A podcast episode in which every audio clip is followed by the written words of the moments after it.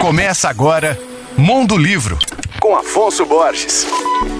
Alô, ouvintes leitores da Alvorada FM. Hoje é dia de festa, 29 de fevereiro, dia que só rola de quatro em quatro anos e é aniversário do meu querido amigo, escritor e jornalista Jamil Chad. E é claro que não pode passar sem louvação, já que, por ter nascido no dia 29 de fevereiro, ele só comemora aniversário de quatro em quatro anos. Portanto, tecnicamente, Jamil Chad só tem 12 anos, ok? Jamil é um dos mais importantes jornalistas brasileiros em relação a assuntos internacionais. Correspondente na Europa há mais de 20 anos, ele tem seu escritório na sede da ONU, Organização das Nações Unidas, em Genebra, na Suíça. Jamil cobre principalmente assuntos relacionados à política e às relações diplomáticas entre países. Através de reportagens que denunciam autoritarismos e violações de direitos humanos, ele contribui com a defesa da democracia, da justiça social, da liberdade de expressão. Vale a pena acompanhar também a sua coluna diária no portal UOL. Além de jornalista, ele é autor de ótimos livros como o romance O Caminho de Abraão, Fé, Amor e Guerra em Travessias Separadas pelo Tempo, o livro Reportagem Política, Propina e Futebol, como padrão FIFA ameaça o esporte mais popular do planeta, e o livro de cartas ao Brasil com Amor, que ele divide a autoria com a também jornalista